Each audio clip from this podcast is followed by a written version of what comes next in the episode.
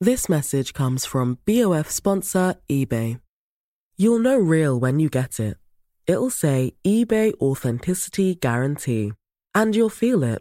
Maybe it's a head turning handbag, a watch that says it all, jewelry that makes you look like the gem, or sneakers and streetwear so fresh every step feels fly. eBay gets it. So look for the blue check mark next to that thing you love and be confident that every inch, stitch, sole, and logo is checked by experts. With eBay Authenticity Guarantee, you can trust that feeling of real is always in reach. Ensure your next purchase is the real deal. Visit eBay.com for terms. Hi, this is Paige from Giggly Squad, and I want to talk to you about Splash Refresher and my water intake. Okay, so you guys obviously know that I'm a hydrated girly, but sometimes when you drink that much water, it starts to just taste bland, and you're just like, I need something to spice it up. That's why I love Splash Refresher.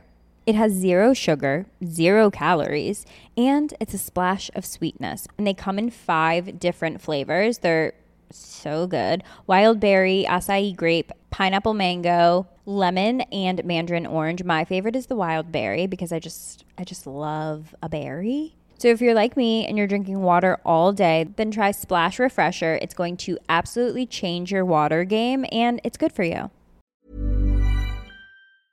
Allô Internet, on se retrouve aujourd'hui pour une nouvelle vidéo de disparition. Encore une fois, je sais que je fais pas mal de disparitions ces temps-ci, mais euh, récemment, là, euh, ben, ça fait comme un an, j'ai décidé vraiment de faire des vidéos qui me tentent, euh, des histoires qui m'intriguent, qui me touchent, qui me frustrent. puis là, ça donne que ces temps-ci, c'est beaucoup de disparitions. Mais euh, c'est plus mon thing, les disparitions, vous le savez. Fait que c'est ce qu'on va faire aujourd'hui. Puis c'est une histoire assez, assez folle, assez frustrante, comme je vous ai dit. Puis euh, ben, j'ai envie de la partager avec vous, tout simplement.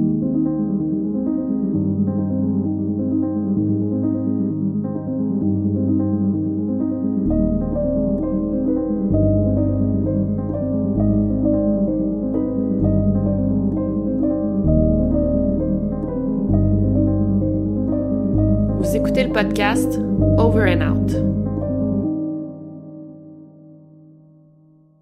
A little boy sleeping in his mother's bed, suddenly gone. Eight year old Zachary Bernhardt vanished from Clearwater, Florida. Zachary Bernhardt disappeared when he was just eight years old. Donc, l'histoire prend place en 2000 euh, dans la ville de Clearwater, en Floride. Et vous allez voir que dès le départ, l'histoire est très triste. Mais premièrement, je veux vraiment vous parler du petit Zachary Bernard de 8 ans qui est né en 1991 et qu'on décrit comme un petit gars euh, curieux, très très très intelligent. Il avait des excellentes notes à l'école. C'est un petit gars qui est gentil, qui est doux, qui est sweet. Et aussi, on dit qu'il est super poli et obéissant. Puis ça, c'est un trait de caractère quand même important à mentionner pour euh, voir la suite des événements. Zachary vit seul avec sa mère, Léa Hackett, de 29 ans, et euh, malheureusement, le père, il est pas vraiment dans le décor, là, fait qu'on n'en parle pas pour le moment. Mais c'est pas vraiment grave, on peut pas dire que le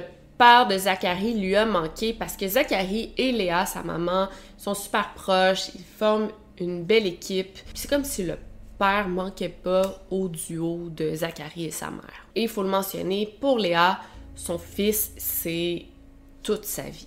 Et en plus de ça, ben, Zachary a vraiment un beau euh, réseau familial. il y a sa grand-mère Carole euh, qui est souvent présente à la maison. Il y a plusieurs oncles et tantes. Il y a des cousins cousines avec qui il joue souvent.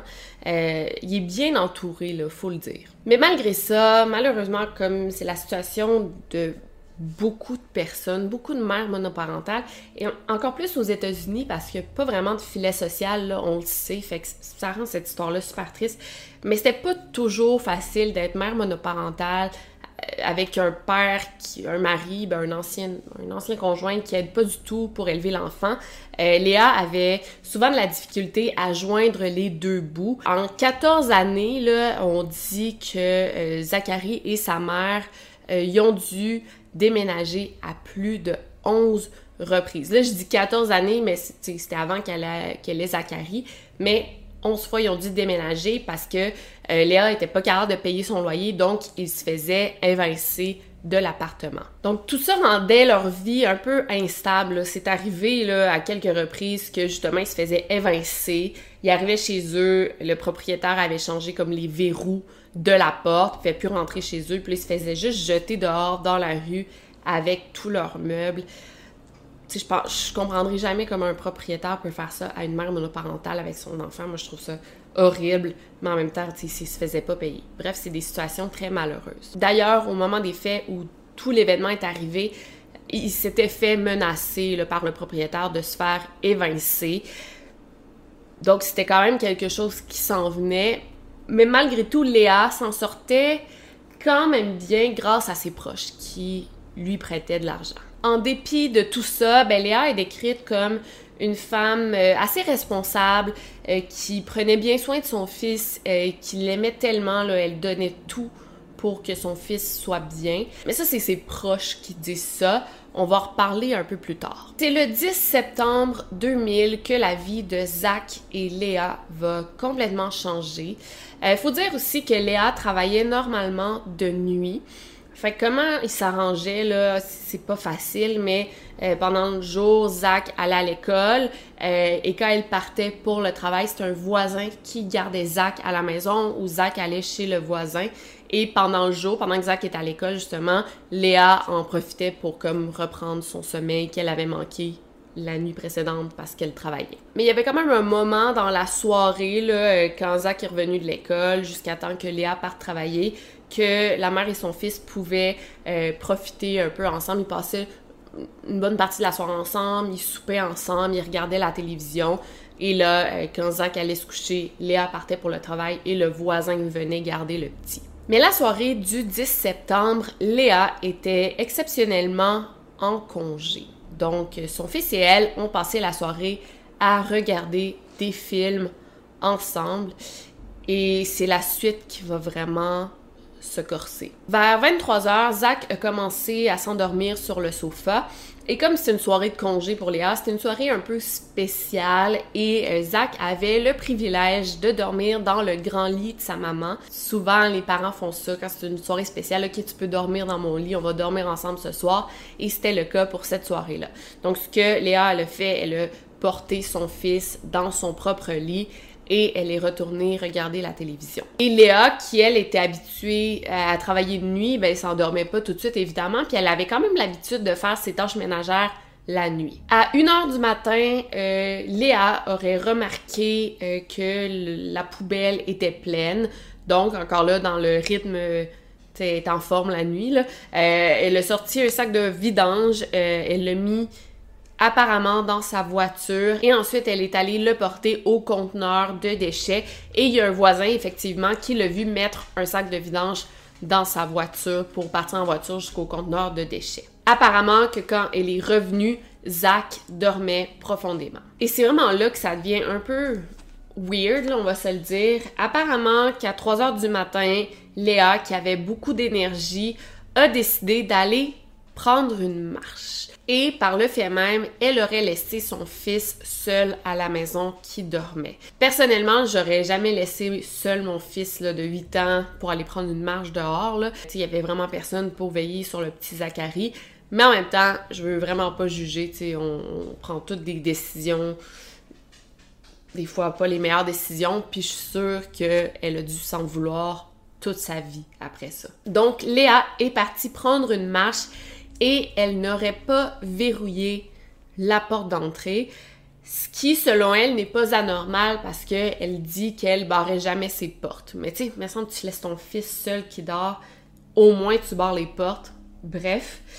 Et là, euh, durant sa marche, elle aurait comme eu envie d'aller se baigner dans la piscine de, des blocs appartements. Là, c'était sûrement plusieurs blocs, puis il y avait une piscine au centre. Donc, elle a décidé d'aller se baigner. Donc, encore là, c'est assez louche, c'est aller se baigner à 3 heures du matin. Mais, on peut comprendre, tu Léa, c'est un oiseau de nuit, elle travaille de nuit, elle a de l'énergie. C'est un des seuls moments où elle peut aller se baigner, I guess. Mais pour ajouter à l'aspect très louche de tout ça, tu sais, prendre une marche puis elle est allée se baigner tout de suite après. Fait qu'elle avait pas vraiment de maillot de bain avec elle, j'imagine, à moins qu'elle se soit baignée en vêtements ou nue. Encore là, c'est plein de blocs appartements avec une piscine au centre. Tu te baignes pas nu dans une genre de piscine publique.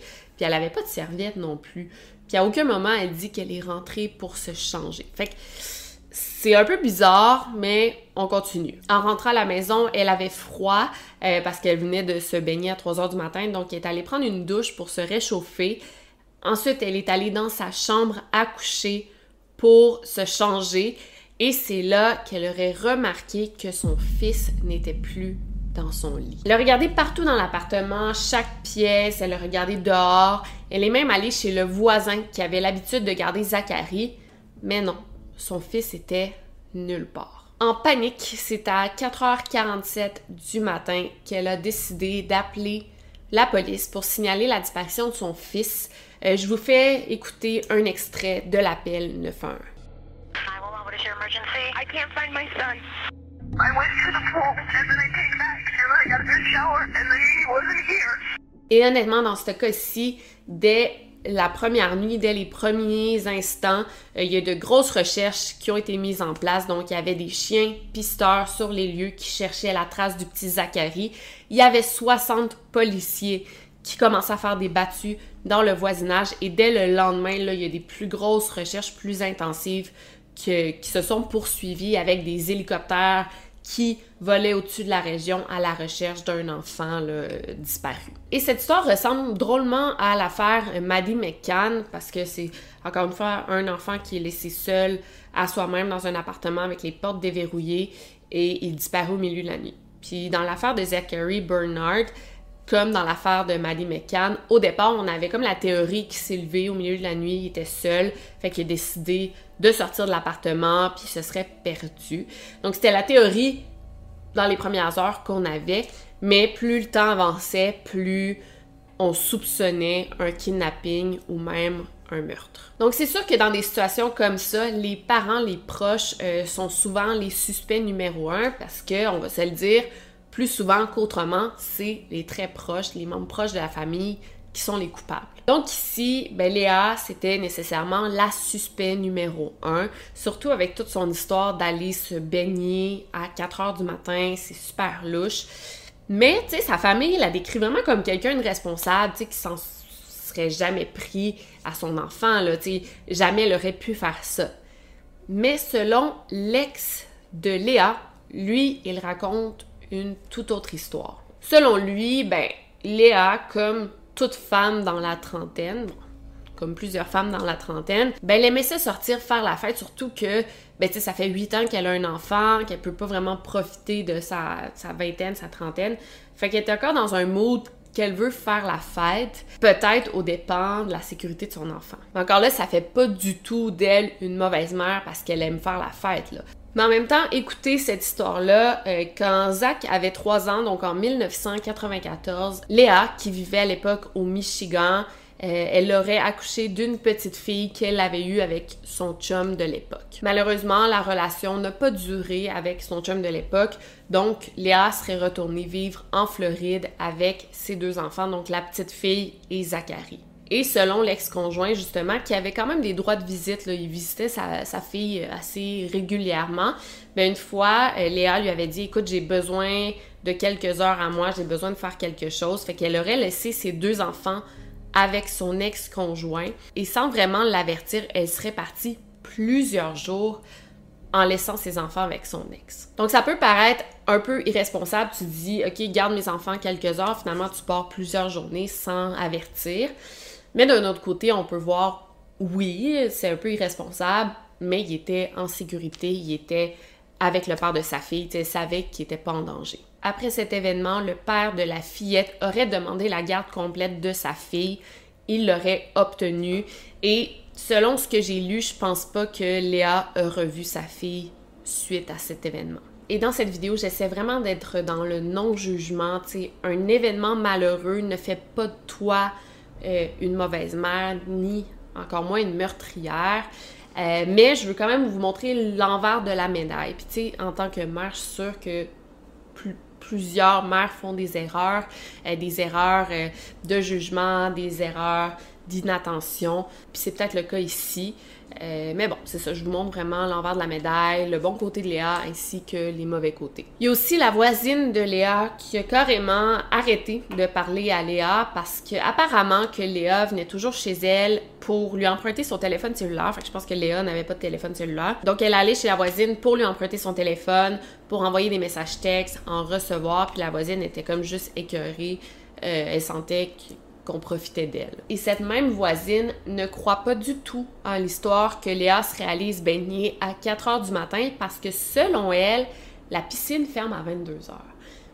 Donc c'est super louche. Peut-être en même temps, Léa est allée se baigner euh, clandestinement. Tu sais, t'habites dans le bloc, là, tu peux sauter la clôture puis aller te baigner sans problème.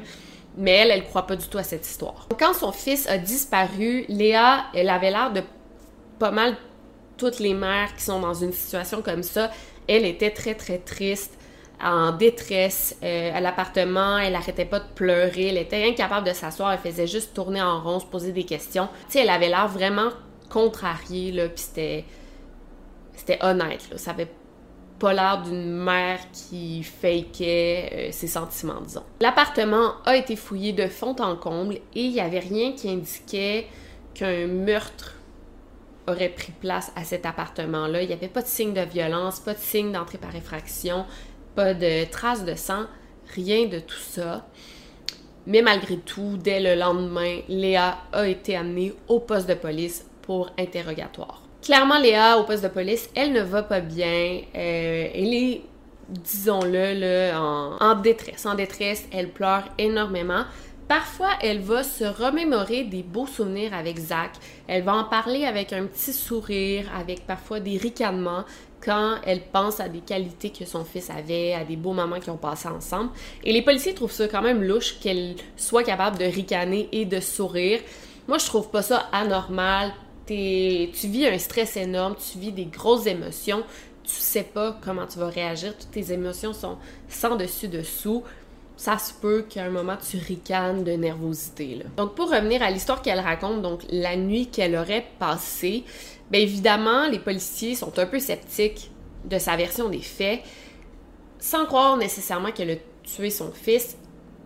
Ils croient qu'elle dit pas toute la vérité. Tu sais, Léa sort quelques minutes. En plus, c'est une soirée exceptionnelle. C'est pas comme si elle avait une routine, mais elle sort quelques minutes à l'extérieur, se promener, se baigner, on doit parler de une heure maximum. Et c'est dans cette fenêtre de temps que son fils se fait enlever. Fait que c'est une drôle de coïncidence. Ensuite, on questionne beaucoup son histoire d'être allée se baigner justement à 4 heures du matin. Elle avait pas de maillot de bain, pas de serviette, pas de vêtements pour se changer.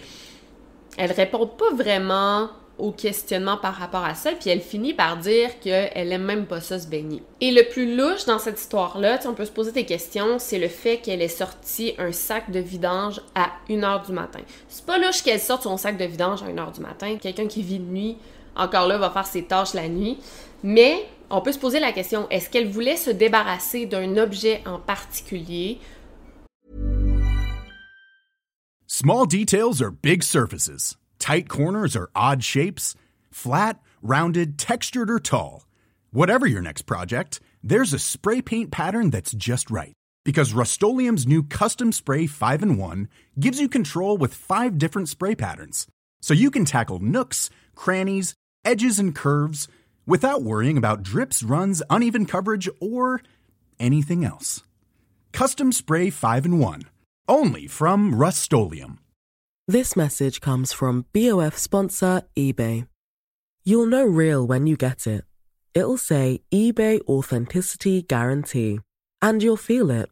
Maybe it's a head turning handbag, a watch that says it all, jewelry that makes you look like the gem, or sneakers and streetwear so fresh every step feels fly. eBay gets it. So look for the blue check mark next to that thing you love and be confident that every inch, stitch, sole, and logo is checked by experts.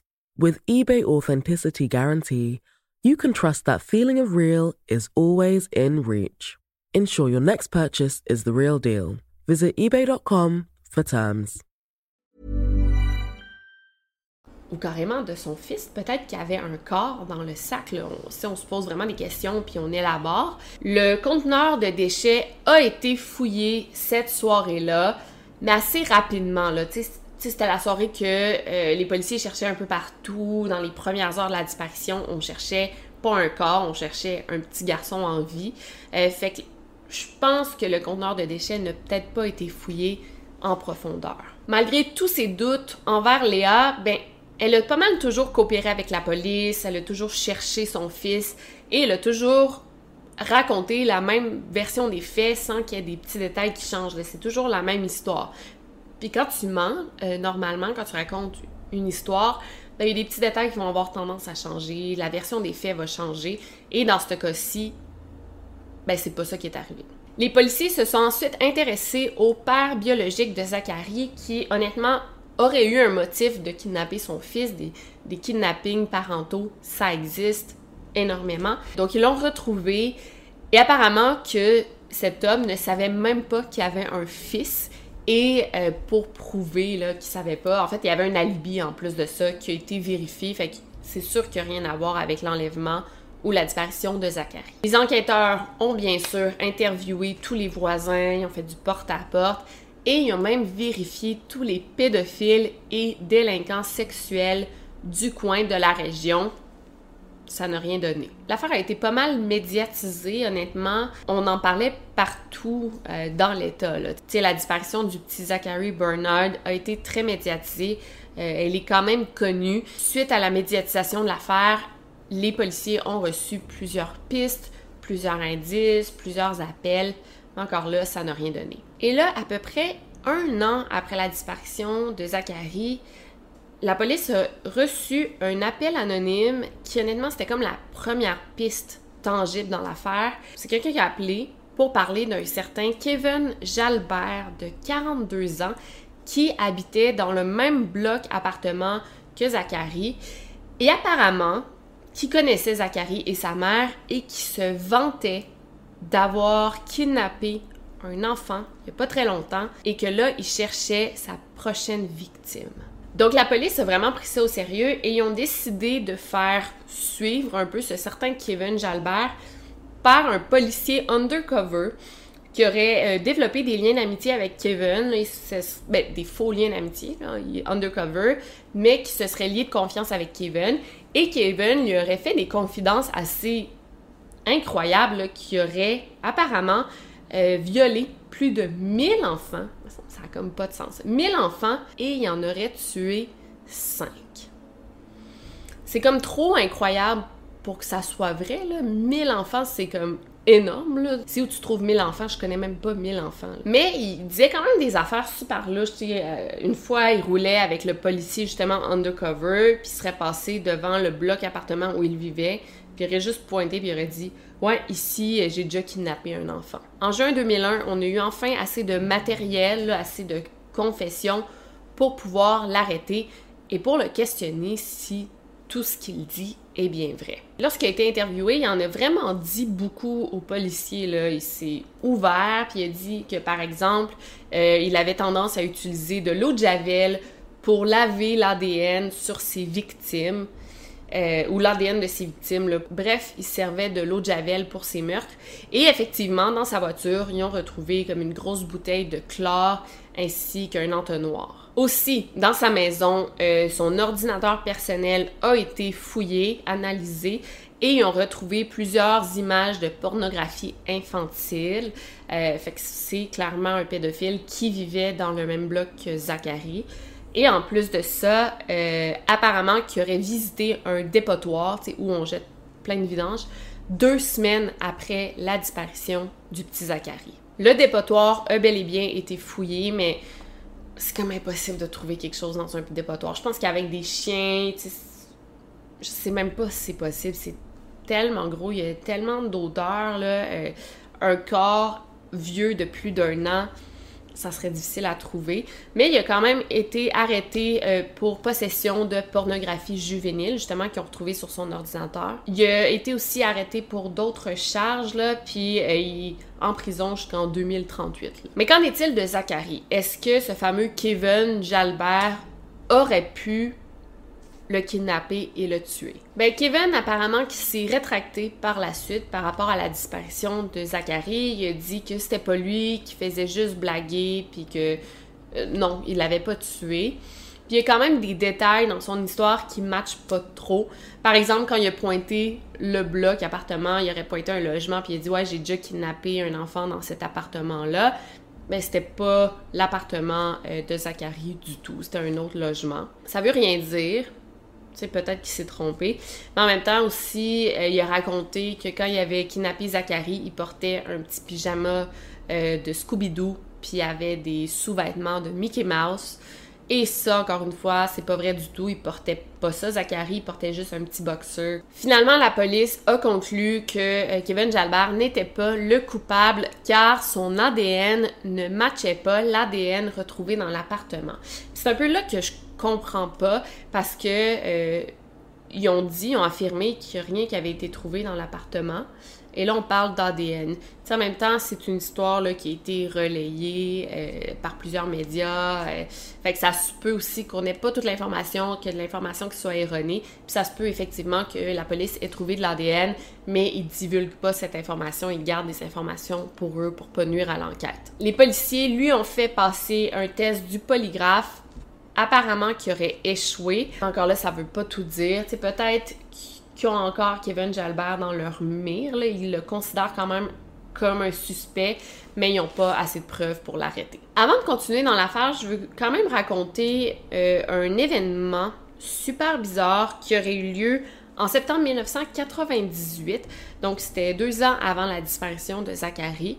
Apparemment qu'une soirée, Zachary et sa mère Léa étaient seuls à l'appartement et il y a un homme qui serait entré dans l'appartement et qui aurait carrément attaqué Léa devant le petit Zachary. Apparemment que Léa connaissait cet homme, c'était un de ses amis et c'était son boss en même temps, tu sais. Fait qu'il serait rentré, il aurait comme violenté Léa, il aurait déchiré son chandail et Zachary, ben pauvre petit, il a assisté à tout ça, ça doit être complètement traumatisant. D'ailleurs, après ça, euh, Léa aurait porté plainte contre cet homme, puis il aurait eu comme un restraining order, il ne pouvait plus s'approcher de la famille, il s'est jamais réapproché de la famille, il n'a jamais reparlé à Léa. Ça reste vraiment une histoire folle, ça reste quelqu'un d'intéressant.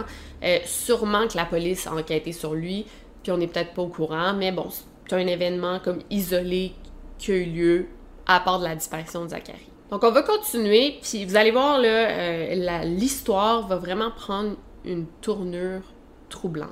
Donc, on se transporte au mois d'août 2001 dans la ville de Boulder, au Colorado. Et il y a une petite photo qui est retrouvée dans le stationnement d'un magasin de sport. Honnêtement, je crois pas que c'est nécessaire de vous montrer la photo en ce moment parce qu'elle est super troublante, puis euh, je veux pas contribuer à ce qu'on fasse circuler cette photo-là. Si vous êtes bon en recherche, en fait, t'as même pas besoin d'être bon en recherche. Tu vas sur Google, tu vas être vraiment capable de la trouver. Donc, sur la photo, qui est un Polaroid, on voit le corps d'un petit enfant blond euh, qui est couché. Il est peut-être endormi, il est peut-être sans vie, et il est couché dans ce qui semble être de l'herbe. On voit aussi qu'il y a plein d'épines euh, dans l'herbe et une grosse roche. Le garçon a les poignets liés par du ruban adhésif. Et à première vue comme ça, ben, c'est difficile de dire s'il est mort ou vivant, mais il est clairement dans un mauvais état. Donc en voyant cette photo, il y a plusieurs qui ont affirmé que c'était Zachary, mais c'est vraiment difficile de dire ça là, on voit juste comme le dessus de sa tête, on peut pas déterminer si c'est lui ou pas, on voit pas son visage. Et même sa famille qui a vu la photo n'est pas capable de dire si c'est Zachary ou pas. Malheureusement, l'enfant sur la photo n'a jamais été identifié encore aujourd'hui. Fait qu'on peut pas savoir si c'est Zachary ou pas. C'est juste qu'on l'a retrouvé dans le temps de sa disparition. Fait qu'on a pensé que c'était peut-être lui. ça me fait vraiment penser là, à l'affaire Johnny Gosh euh, avec la photo retrouvée. Puis même à l'affaire de Tara Calico aussi, une photo troublante qui a été retrouvée. On dirait que ça rend toute cette histoire encore plus creepy. L'affaire n'est toujours pas terminée parce qu'il y a un autre événement qui va survenir le 31 décembre 2001 euh, dans le même complexe de blocs appartements où habitait Zachary. Donc, c'est le Savannah Trace Apartments. Écoutez ça. Donc, on est en plein jour, puis il y a trois garçons qui jouent dans le parc là, euh, qui est situé dans le complexe de blocs appartements. Donc, les trois enfants jouent ensemble quand un gros pick-up blanc se serait approché, se serait garé juste à côté des enfants et leur aurait offert euh, d'aller manger de la crème glacée avec lui. Il y a un des enfants de 5 ans dont on ignore le nom, là c'est pas dit dans les médias, qui se serait approché de la voiture, pour parler à l'homme ou pour écouter ce que l'homme lui disait. Et l'homme serait sorti de la voiture, il aurait juste attrapé l'enfant, il l'aurait jeté sur le siège arrière de sa voiture et serait parti en vitesse. Ce qui est vraiment effrayant dans cette histoire-là, c'est que c'était en plein jour, il y avait plusieurs témoins. C'est comme si, ben, carrément, on était en sécurité nulle part. Heureusement, l'histoire finit quand même bien, fait que c'est pour ça aussi qu'on on dit pas le nom de l'enfant qui a été kidnappé, mais euh, dix heures plus tard, l'enfant a été retrouvé en vie dans un container à déchets situé à plus de 120 km de l'endroit où il a été kidnappé. L'enfant aurait quand même vécu l'enfer, il a été conduit pendant plus de 10 heures dans la vanne. En fait, le gars l'aurait embarqué dans sa vanne, il aurait conduit pendant 10 heures, il l'aurait agressé sexuellement, puis il l'aurait juste jeté dans un conteneur à déchets. L'homme euh, qui a jamais été retrouvé, euh, il est décrit comme étant un homme blanc avec les cheveux foncés et gras. On sait pas s'il y a un lien avec la disparition de Zachary, mais c'est quand même bizarre que un kidnapping ait lieu dans les mêmes blocs appartements où Zachary a disparu à quatre mois d'intervalle. C'est difficile de croire que c'est une simple coïncidence. Ce qui est vraiment triste dans cette histoire-là, c'est que Zachary a disparu le 11 septembre 2000. Et l'année d'après, ben, vous savez ce qui est arrivé, 11 septembre 2001, euh, l'événement tragique, 9-11. Donc ça fait qu'à chaque année, sais, dans des cas de disparition d'enfants, on en parle à chaque année. Tu bon, il y a des vigiles qui sont organisés, des nouvelles recherches. Ah, ça fait maintenant un an que l'enfant a disparu. Ah, ça fait dix ans que l'enfant est disparu. on n'en parle jamais parce qu'il est comme éclipsé par les événements du 11 septembre. Fait que l'affaire a vraiment a été médiatisée à l'époque, mais après ça, beaucoup moins. Ben, en fait, on n'en parle jamais. Donc, pour revenir à la mère, euh, j'ai lu que après la disparition de son fils, elle aurait déménagé et elle aurait même changé de nom pour que les médias arrêtent de la harceler. Selon les enquêteurs, c'est pas mal du jamais vu là, que la mère d'un enfant disparu déménage aussi vite après la disparition de son enfant et change de nom en plus. Normalement, c'est vraiment le contraire. Euh, les parents d'enfants disparus vont être même réticents à déménager, jamais changer de nom au cas où que l'enfant revienne. Là. C'est... Je dis pas que c'est tout le temps ça, mais dans les cas de disparition d'enfants euh, dont j'ai parlé ici, les parents d'enfants disparus ne veulent jamais déménager, même qu'ils vont laisser la lumière allumée sur leur porte passée au cas où que l'enfant revienne. C'est comme quelque chose d'important pour eux. Mais là, changer de nom, tu sais Bref. Donc apparemment que cette affaire aurait vraiment divisé toute la famille de Léa Hackett qui aurait ensuite déménagé à Hawaï et se serait remarié à deux, deux reprises. Ça veut vraiment rien dire, là. Euh, je veux vraiment pas l'accuser, mais comme la moitié de la famille croit qu'elle est 100% innocente et l'autre moitié de la famille croit qu'elle aurait pu s'en prendre à son fils, qu'elle aurait pu être impliquée dans la disparition, ou qu'elle ne dit pas toute la vérité. Peut-être qu'elle n'est pas impliquée dans la disparition, mais peut-être qu'elle n'est pas 100% clean non plus. Et tu on peut pas mettre l'hypothèse de sa culpabilité de côté complètement parce que c'est vrai que toute l'histoire est très louche. Puis tu sais on parle d'une heure de temps qu'elle n'était pas à la maison puis paf le petit se fait enlever, c'est comme trop une grosse coïncidence. Puis peut-être aussi que Zachary est décédé mais que c'est un accident. Peut-être que. Ben, j'ai lu sur Internet qu'il y en a qui disaient que peut-être qu'elle avait donné des médicaments à son fils pour qu'il dorme et qu'elle puisse sortir faire le party. Puis elle en a trop donné, euh, il est décédé, ça se peut. Peut-être justement qu'elle l'aurait tué par accident, par erreur, qu'elle l'aurait juste mis dans un sac de vidange, puis elle serait allée le jeter dans, dans le container à déchets. Ça expliquerait pourquoi il n'y a pas de sang, il n'y a pas de traces de violence dans l'appartement, parce que si c'est juste endormi à cause d'une surdose de médicaments, ben ça laisse pas vraiment de traces. Et je répète, c'est vraiment une énorme malchance que les quelques minutes où elle est sortie, ben son fils se soit fait kidnapper. Peut-être aussi qu'elle consommait de la drogue, c'est pour ça qu'elle était réveillée, autant réveillée durant la nuit, peut-être qu'elle est sortie s'acheter de la drogue, puis son fils s'est fait kidnapper durant ce moment-là. Ça se peut aussi, euh, mais c'est sûr qu'il y a quelque chose qu'elle dit pas. Là. Cette histoire me fait vraiment penser à l'affaire de Kaylee Anthony, qui est l'une des premières vidéos que j'ai faites sur ma chaîne. Ça doit être la troisième vidéo. L'histoire est super euh, fascinante, très triste, mais on se pose beaucoup de questions par rapport à cette affaire-là, qui a été très célèbre aux États-Unis, même que j'aurais envie de refaire la vidéo tellement qu'elle est cringe, là, vu que c'était une de mes premières vidéos. Donc, j'étais passé de 300, là, j'ai mon cellulaire, 488, j'étais genre, voyons donc, qu'est-ce qui se passe? Là, paf, là, genre, 12 heures, je me suis rendue à 1000 abonnés grâce à Marie-Hélène qui m'a recommandé. Mais c'est une histoire très semblable, même si ça ressemble un peu à Madeleine McCann, là. Euh, fait que J'aimerais savoir qu'est-ce que vous en pensez, vous? Pensez-vous que c'est Kevin Jalbert, le, pédophile? Pensez-vous que c'est la mère?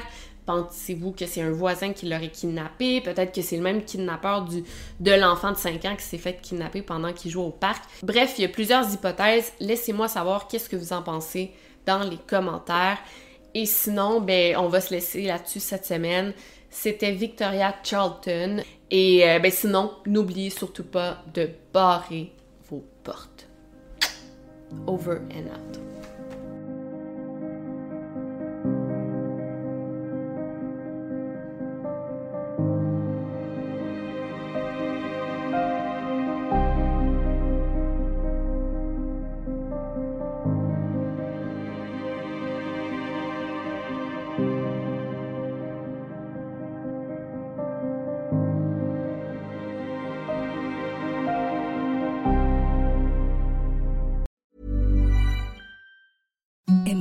The softest sheets you've ever felt. Now imagine them getting even softer over time. That's what you'll feel with Bowl and Branch's organic cotton sheets. In a recent customer survey, 96% replied that Bowl and Branch sheets get softer with every wash. Start getting your best night's sleep in these sheets that get softer and softer for years to come. Try their sheets with a 30-night guarantee. Plus, get 15% off your first order at bowlandbranch.com. Code BUTTERY. Exclusions apply. See site for details.